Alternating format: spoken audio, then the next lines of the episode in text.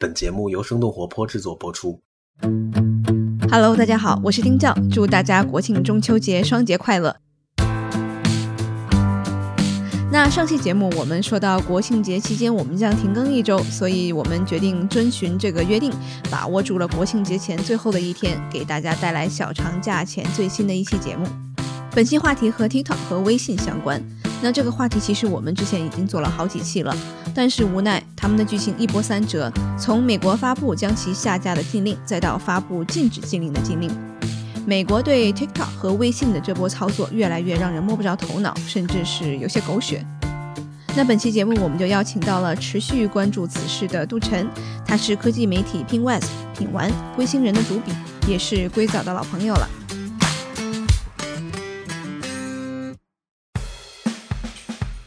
欢迎来到生动活泼传媒旗下《硅谷早知道》第四季。这个世界因科技创新而巨变，那就请和我们一起在最前线观察科技创新所带来的变化、影响和机遇。Hello，杜晨，好久没有来到我们硅藻了，最近好吗？啊，最近还行吧。呃，滞留在北京有一段时间了，本来工作是应该是在硅谷嘛，然后现在滞留在这边，然后所以很多事情都只能远程做。我们讨论这个话题，其实我都是在远程在跟进的，所以很多时候就是在时差，就是在大半夜。在听听证会啊，乱七八糟的，看一些最新更新的文件什么的，很痛苦吧？就是时差党的感觉。对，我知道你其实有一直在很紧密的关注，不管是微信啊还是 TikTok 最近的这两个诉讼的事件的进展。然后我今天也是想请你来给我们梳理一下这个事件的脉络吧，因为最近美国政府的这一波操作其实是让所有人都很摸不着头脑，特别费解。美国的这个有一些新闻媒体，他们也是觉得这个实在是看不懂了。嗯，确实是这个事情的这个变化是非常快的，然后经常是。在一周之内，就感觉这个情况会发生一个巨大的一个反转。不过目前来看还好，这个最终的结果都是对于微信啊，还有 TikTok 这两款产品比较有利的。对，所以反正起码现在是有一点点尘，不能说是尘埃落定吧，是有一个时间我们是可以正常的使用这些应用的。所以我们就想来反过头来，我们来分析一下吧。我们先先来看一看最近的 TikTok。他也是在美国哥伦比亚特区联邦法院二十七日的这个裁决是暂缓实施美国政府关于 TikTok 从美国应用移动商店里面下架的这个命令。能不能给我们大家科普一下，为什么这个地方法院也能叫停总统令？包括之前微信也是一样的，是加州旧金山的一个一个法院直接就说。白宫，你不能执行这个命令，对吧？这个挺有意思的，这个是美国这个法庭系统的一个设置的这么一个功能。就虽虽然我们看到它的这个名字里边有一个叫所谓的地方法院，就是 District Court，但是其实它是算是在美国这个联邦法庭系统下面的。对，只是说分配的这个区域不一样。你像。啊，不同的公司，他们有的时候发起诉讼的时候，就如果他要到这个中文虽然叫地方法院，它但它其实仍然是这个联邦级别的一个法院，就他会挑选一个自己公司所在区域的呀，或者是他比较熟悉的一个呃法官啊，可能有的时候会根据法官去找这个法院去发起这个诉讼。然后呃，既然它是一个联邦法院，所以它的这个下达的这个裁决呢是。有联邦的这个法律效力的，也就是可以在全美国去实施。嗯，好，那我们就来梳理一下 TikTok 最近的这些新闻。其实是在前两周，然后 TikTok 发出了一个声明，他是说这个他已经跟这个 Oracle 就是甲骨文达成了这个协议。然后他们会只是把自己的服务、把自己的这个数据放在甲骨文的云服务器上面，然后甲骨文也是只是占到十二点五吧，对吧？然后其实就跟原来最早的被被卖掉这样的一个总统的禁令、总统的这个要求是完全不一样的。而且在这个宣布了之后，总统也是说。我是非常的祝福这个 deal 的，然后还还打了个引号，说是在这个 in concept，是在原则上面对吧？可以这么理解，对。然后没过多久，然后这个又反转了，然后这个 政府说你一定得卖掉，我就觉得这个实在是有点太儿戏了吧？呃，对对对，就是即便是我们作为记者，就是即便我们掌握了一些内部情报，我们也没有办法完全看清楚说他们内部究竟在发生什么。但是我们知道的是说。最一开始，特朗普他宣称的或者我们在这里就不说他是不是真的想要吧，就是说至少他表面上是这么说的。TikTok 这个东西要卖掉，TikTok 作为一个美国产品，作为一个海外产品里边，你要从这个公司里边完全的撤资，就是 fully divest。然后这个是根据他们之前就是美国外国投资委员会，就是 CFIUS 调查的这个结果去做出的这样的一个下达的一个决定。这个我记得是八月六号，他们有一个总统令嘛，那个是最初的第一条总统令。就是说我们会封掉 TikTok，会封掉微信。就如果你不在四十五天之内卖掉的的话，但是其实就是字节跳动在之前，可能在七月底或者是七月中旬的时候，其实就已经在谈这个可能的这个交易的对象吧。据我的了解，他们当时一个倾向的方向是，我们可能确实要把这个公司卖掉。当然，卖掉之后我。作为字节跳动，能不能在这个新的公司里边还拿有一定比例的股份，甚至哪怕是一个小股份啊，这些都是仍然是可以谈的，因为在当时这些 terms 还都没有太确定嘛。然后最早最靠谱的这个对象，就是这个谈判对象应该是微软，对。然后甲骨文呢也是后来加入到的，啊，当然好像比微软更早的是那个字节跳动自己的股东，就是那个 General Atlantic 还有红杉资本他们。呃，就是我作为资方，我把它买下来，在美国重新成立一个公司嘛。但是呃，经过了大概一个多月左右的这个谈判吧，反正最后一个是微软的方案不太好，因为微软 propose 的一个，这个是最近的一个财新的一个报道，是把这个他们的这个 terms 给报道出来的，是说微软想要拿百分之七十五的股份。然后字节跳动这边，他说的是张一鸣，没有说字节跳动。那他说的是张一鸣拿百分之二十五的股份，然后以及微软会不光是拿下这个 TikTok 在美国嘛，还有这个美加澳新这个四个国家的这个业务。然后当时呃字节跳动可能就觉得你有点太过分了，你这个为什么把我们四个国家都买走？然后你还要占大股东，然后你我觉得可能对我不太有利。然后最终这个字节跳动是把呃微软撅了的，撅它的同时还说。呃，微软在这个过程当中发过一次公关稿，提到了一句话。这句话其实是对那个美国政府喊，其实是对这个特朗普喊的，是说我们有信心、有能力解决好 TikTok 的呈现的各种各样的这个，无论是国家安全也好，其他方面的这个 concern。然后字节跳动这块就有点不乐意，说你咱俩谈着谈着，你为什么说我是一个国家一个威胁呢？我当时字节跳动已经有起诉了那个美国政府，他说我不是一个国家安全威胁，你为什么要站在他那边说嘛？那我不乐意了，我不卖你了。然后最后就是把微软撅了。对，然后跟甲骨文这中间也有一些 drama，就是说其实是两家公司，字节跳动这边跟甲骨文那边对于这个他们已经官宣达成的一个 deal。就是透露的这个条款，就是 fundamentally 是根本上存在冲突的，是不一样的。字节跳动这边说，我这边是，呃，要新注册一个叫 TikTok Global 的一个实体，百分之百字节跳动这个控股，然后我们做一轮 Pre IPO 的这个呃这个融资，通过这一轮 Pre IPO 把这个甲骨文和沃尔玛，然后以及其他的一些可能小的一些投资方拉进来之后，新公司变成百分之八十字节跳跳动持股。然后甲骨文跟呃沃尔玛可能是一共不会超过百分之二十。然后甲骨文那边对那个特朗普说的是，这个新的公司将会是由美国公司全资控制的，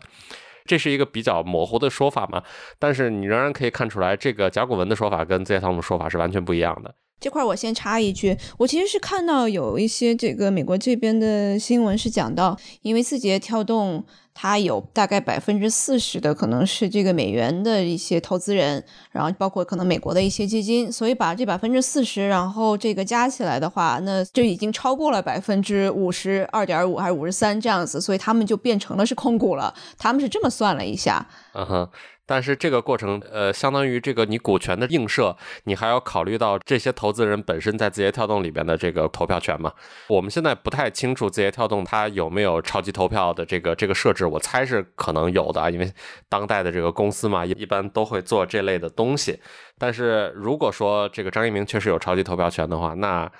你再怎么折射，就是如果按照字节跳动说法，那最后仍然是字节跳动这边有这个 TikTok 新公司的百分之八十的这个股权，至少是没有解决特朗普之前所说的他对于 TikTok 这个公司他的一些担忧嘛。他主要就是担忧你这是一个中国公司控制的一个在美国非常流行的一个产品，对吧？嗯，其实最早百分之。呃二十的这样的一个投资，然后再加上这个云上加州的这样的一个构建，我觉得是一个双赢的事情。你说，其实我们如果要看到甲骨文的创始人这个拉里·埃里森，他其实一直是比较支持川普的。然后也是在今年年初的时候，在他自己的宅邸给川普做了一次竞选的一个晚宴吧。其实是一直是政府关系搞得特别好。对他们公司的那个 CEO 那个 Safra Katz 也呃之前是川普的 Transition 就是那个权力移交团队的那其中的一个重要成员嘛。就是甲骨文这个公司整个跟川普其实走的是非常近的。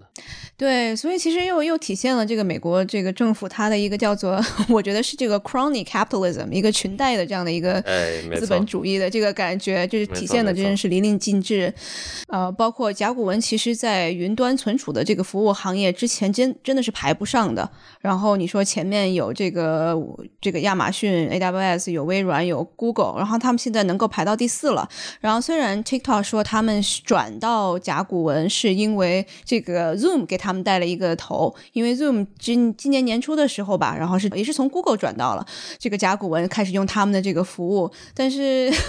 我不知道这个到底是有多少是因为他们产品真的好，多少是因为他们的这个运作。呃，我我是倾向于认为，就是 Larry Ellison 还有这个 Safra Catz 跟特朗普的这一层裙带关系，我是觉得在这里边扮演了非常重要的一个角色吧。你像之前我记得年初的时候，二三三四月份的时候，当时对于这个 Zoom 的这个。安全隐患，我们就不说 Zoom 是一个中国公司吧，因为我确实是不当它是一个中国公司。它虽然是这个华谊的这个创始人，然后虽然它的这个研发团队有很多是在是在苏州，但是我仍然不觉得它是一个中国公司。但是当时确实对它的这个安全隐患方面的这个争议是非常大的吧。但是过后就好像就这些东西都消失了，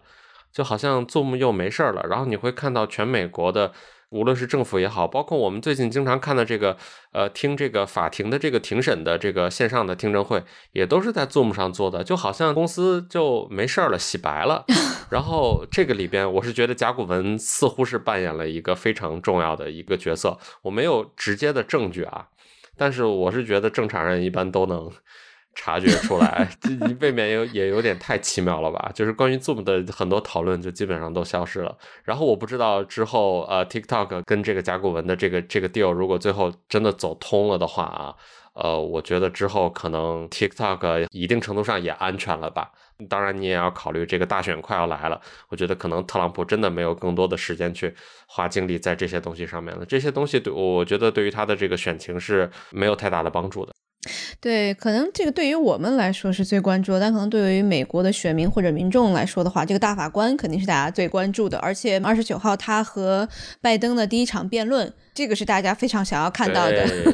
那所以，我们其实可以看一下这个微信和 TikTok 这两个诉讼。虽然现在其实我们获得了一个暂时性的一个胜利吧，可以这么讲，起码我们是还可以继续使用。因为一开始我在采访那个 Clay 朱律师的时候，然后很多听众就会说：“那为什么会我要捐钱给这样的一个组织？然后为什么这个事情不是腾讯自己去做？这个其实还是挺有意思，对吧？你说 TikTok 它是直接是状告了美国的政府，但是。好像腾讯是一直没有状告美国政府吧？没错，对我的一个观察问题的角度就是说，你要看在美国的这块业务对于你们这个公司来说是有多重要。那如果是 TikTok 的话，在美国注册用户应该是有一亿吧？我我我不知道这个数字准不准确啊。反正活跃用户是这个几千万是有的，而且它是在美国最火最火的一个青少年呃新形态的这么一个社交产品。所以能不能够在美国继续维持运营，这对于字节跳动来说是非常重要的。从广告收入方面，这个都不用说了。对于他这家公司的一个海外的这个扩张来说，这仍在战略上也是非常重要的。那么，如果对于腾讯来说的话，呃，微信其实主要也就是华人在用吧，然后可能有极少数的需要呃和华人群体呃发生关联，或者是需要在中国做生意，在美国的这个本地的用户。可能有非常非常少，但是我们就光说这个在美国的华人群体，仍然是一个非常非常非常小的一个群体，最多有一百多万人。然后这中间在用微信的人，那可能最多也就占一个大多数吧。那么就是腾讯有没有必要或者值不值得，为了如此小的一个如此 trivial 的一个群体？去在美国做这种就冒犯美国政府的这种事情，你去告他，我觉得他作为一家在呃在全世界非常呃庞大的一个互联网公司来说，我觉得他可能是有这个政治资本这块儿的一个考量的，就是说你要不要为了这么小的一个群体去做这些事情，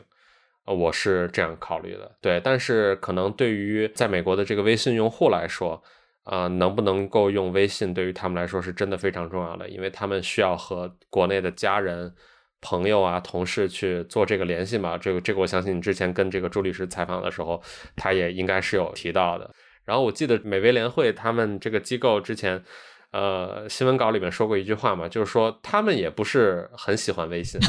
我用不用微信是我的自由，就是但是你你不能就这样封杀我。总而言之吧，就是说你要考虑这个，在美国发起一个诉讼，就从公司的角度发起一个诉讼，对于自己公司来说是不是有那么强的好处？就是他们也要考虑收益嘛，对吧？对，但是对于这个普通用户来说，能不能够用微信，真的真的是一个非常重要的事情。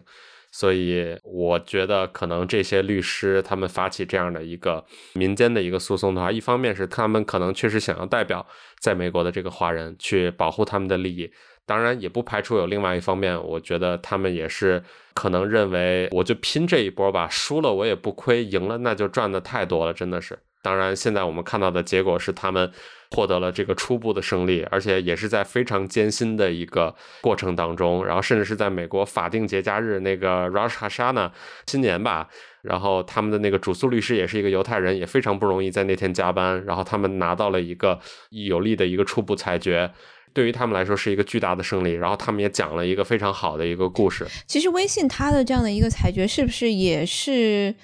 给 TikTok 做了一个模板？没错，没错，说的非常对。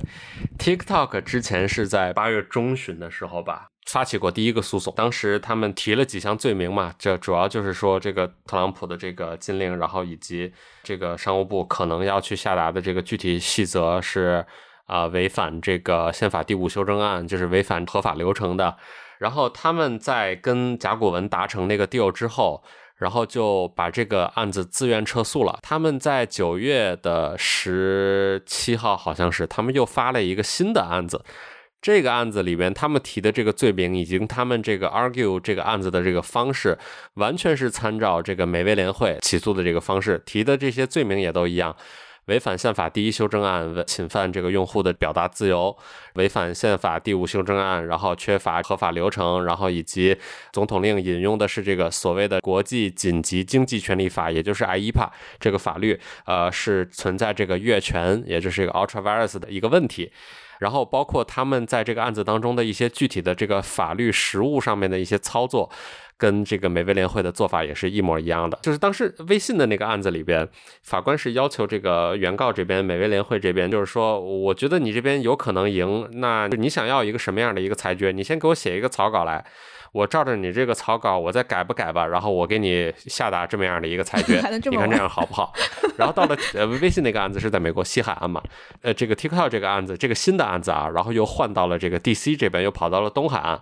然后这次呢，法官还没跟他们提出要求，他们就自己把这个裁决的这个草稿文本就直接给提交到法院了。对，这个挺有意思的。总之呢，TikTok 这个第二个这个案子的这个 argue 方式以及它的一个法律实务方面的这些操作是完全参照微信的这个。然后因为考虑到微信他已经拿到了一个有利的裁决嘛，因为美国是一个案例法的一个系统，所以它就有利可循了嘛。所以对于这个案子来说，可能也是对他来说是最有利的。所以他这。这个做法是很聪明的，我觉得。对，我觉得其实是两个事件吧，一个可能是呃，Zoom 在这个事件上面是给到了 TikTok 一些启发，另外一个就是微信这个美微联会的这个事情给到 TikTok 的一个启发。对，总的来说就是面对这些这个无端的这个国家安全方面这些指责，所以其实这些公司他们都是有互相可以学习、有互相可以借鉴的地方，这个是特别有意思的。嗯，所以其实如果说他是无端，那其实作为特朗普政府来说的话，他们其实肯定是为了马上到来的大选，说的好听可能是为了美国国家的这个安全，但是其实都是为了可能吸引一些选民的这个眼球和噱头。我觉得这个对于他来说是一种叙事的一种方式，就是中国的这个公司啊，然后包括 Zoom，我刚才说我我仍然认为它不是一个中国公司啊，就是说这这三家公司他们是不是有这个安全方面的这个威胁？确实有。啊，微信这个我们都不用说了，TikTok 这个美国政府说他有证据去证明，但是目前这些证据是封住的，就是 sealed。直到目前为止，美国政府呃，在这个面对微信、面对 TikTok 在这两个案子里边的，他们都没有提供到足够多的这个证据，能够说服这个法官去说服法庭，呃，你这个确实是一个真实存在的国家安全方面的一些隐患。然后，如果你提供不了这些东西，那你所说的这些就是你指控他们有这个国家安全方面的问题，那你就只能是无端的这种指控。所以我之前其实，在推特上说过一一句话，就是说这些公司啊，他们的这个所谓的国家安全的这个威胁，他们是有两层，一层是真的，一层是假的。真的这层呢，一直没有被拿证证据去证明过。假的这一层呢，然后他们在法庭上，这个美国政府这边表现也不好，就是也没有让法官去呃相信你们认为这个事情足够重要，好像你们也你们认为这个事情也不太重要。那排除掉这些真真假假的东西，所有人都会认为说你又证明不了呃什么东西，然后你又在这儿成天说，那你这是不是为了选举而制造的一种叙事？对，所以其实马上也要大选了嘛，所以这两个诉讼我们现在看起来是这个被法院叫停了。那下一步呢？呃，就是目前来看是针对这两个应用的应用商城下架还有使用的初步的这个禁令是被暂时叫停了。也就是说，在这个可见的这个未来里边，他们仍然可以正常的在这个应用商城里边去下载。呃，安装、使用、注册，然后呃，这个这两个产品，然后包括微信的用户也可以正常的在里面做一些转账啊，或者红包啊，正常使用是仍然没有问题的。对，然后对于 TikTok 来说，它仍然有另外一层这个禁令，原本计划是在那个十一月十二号实施的，也就是说，这跳动必须要把呃 TikTok 卖掉。这个是一层，然后以及另外的，当时商务部的那个上周还是上上周吧，他有出过一个具体的这个细则嘛，就是他要对这个封禁掉的这些交易有一个定义嘛，它里面的这个定义除了用户正常的使用这个 app，然后在里面做一些转账之外，然后它还包括这个第三方的这个技术服务商为这两个产品提供一些服务，比方说 CDN，比方说这个 Internet Peering，就是网络对点连接。然后以及提供这个服务器的这个架设之类的这些服务，这些原则上还是在一定程度上会被禁止的。这个应该是要到十一月的时候才会执行。我我记得好像是这样。反正这个里边这个每天的这个情况都在变。我我说的可能也有一定的误差，但是总之我们现在能够确定的是，用户的正常使用肯定是没有问题的。但是第三方公司为这些 App 提供一些技术层面上的服务。可能仍然有问题，然后以及字节跳动至少是要达成一个交易，就是能够让美国政府，然后当然现在我们也知道，中国政府现在在这里边也有一个话语权，就是得让这个两边的政府满意的。是的，对对对。所以说，其实也没有有一个时间节点，到底什么时候。这两个案件会把它完全的这个可能结束掉，所以其实是有可可长可短，甚至是可能两方双这个互相举证，可能那个这个官司打上几个月，甚至是上年都有可能，对吗？呃，我觉得可能不会太久，八成这个大选之前，今年年底之前应该有有一个了断了。这个虽然对于这两个 app 的这个初步禁令暂缓实行吧。但是美国政府它仍然是在做这个抗诉的嘛，接下来就是双方继续的提交各自的呃法律文件，各自举继续开听证会，然后法官也不排除有可能会撤回自己的决定，然后当然也不排除美国政府可能会去到这个巡回法庭去上诉。因为之前美威联会他们那边说，接下来如果美国政府想要抗辩的话，他们应该是会到那个第九巡回法庭去上诉嘛。那接下来就是再把我们之前经历过的这些法庭上面的再重演一遍，只是这一次的这个法庭的级别是升级了。然后这个东西会不会闹到最高法庭，那就不太好说了，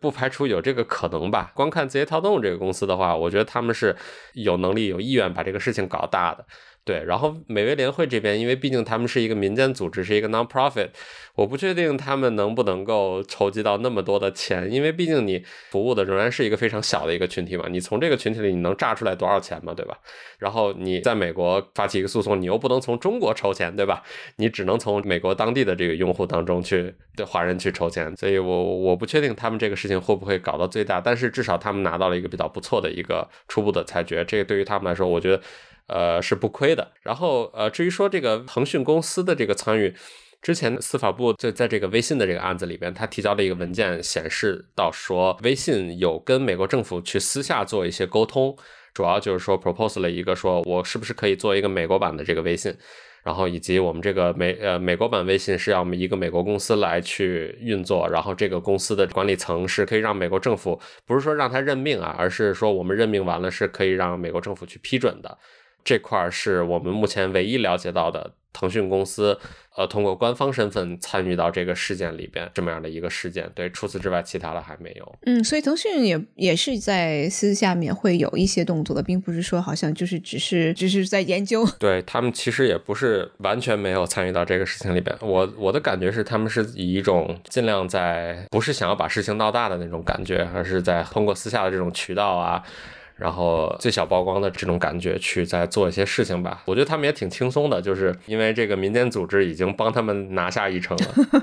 对他们，其实他们的这个重头在游戏这边，游戏其实一开始就没有被放在这个禁令里面。对，没错。如果真的把游戏这块给搞一下的话，那他们真的是全球之前开的这些花全都可能要被揪掉了。你就想想，他要从全球多少家大公司当中去撤资。简直是不可估量的一个非常重磅的一个游戏界的一个事件吧？是的，是的。好的，那非常感谢杜晨今天帮我们分析了非常多。然后我觉得，如果后面有一些什么新的进展，我们也会这个保持跟大家的一个报道和沟通。没问题。好，谢谢杜晨，谢谢答案，拜拜。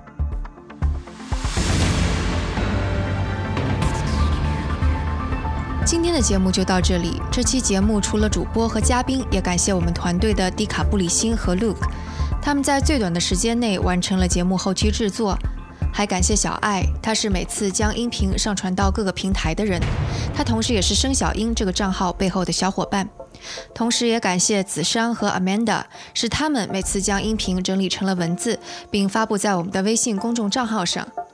如果大家想要长期关注我们，也可以订阅我们的微信公众号，搜索“生动活泼”这四个字就可以找到我们。也请您支持我们，例如在您所喜爱的音频平台上点赞打分，或者通过打赏的方式支持我们。打赏方式在我们的微信公众账号上以及网站声 FM 到 CN S H E N G F M 到 C N 上都能找到。当然，也可以转发给您一两位朋友们，让他们也听到这档节目。也请大家继续关注我们之后的报道。那我们下次节目再见。